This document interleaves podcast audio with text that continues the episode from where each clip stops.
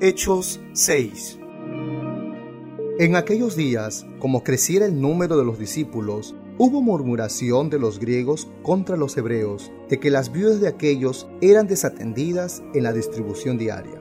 Entonces los doce convocaron a la multitud de los discípulos y dijeron, No es justo que nosotros dejemos la palabra de Dios para servir a las mesas. Buscad pues, hermanos de entre vosotros, a siete varones de buen testimonio, llenos del Espíritu Santo y de sabiduría, a quienes encarguemos de este trabajo, y nosotros persistiremos en la oración y en el ministerio de la palabra.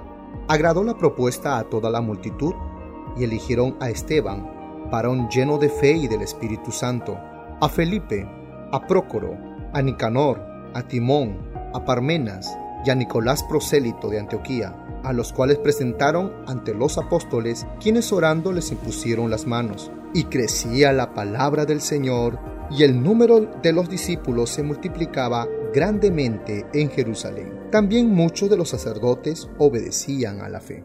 Y Esteban, lleno de gracia y de poder, hacía grandes prodigios y señales entre el pueblo. Entonces se levantaron unos de la sinagoga llamada de los libertos y de los de Sirene, de Alejandría, de Cilicia y de Asia, disputando con Esteban, pero no podían resistir a la sabiduría y al espíritu con que hablaba. Entonces sobornaron a unos para que dijesen que le habían oído hablar palabras blasfemas contra Moisés y contra Dios, y soliviantaron al pueblo, a los ancianos y a los escribas, y arremetiendo le arrebataron y le trajeron al concilio. Y pusieron testigos falsos que decían, Este hombre no cesa de hablar palabras blasfemas contra este lugar santo y contra la ley. Pues le hemos oído decir que este Jesús de Nazaret destruirá este lugar y cambiará las costumbres que nos dio Moisés.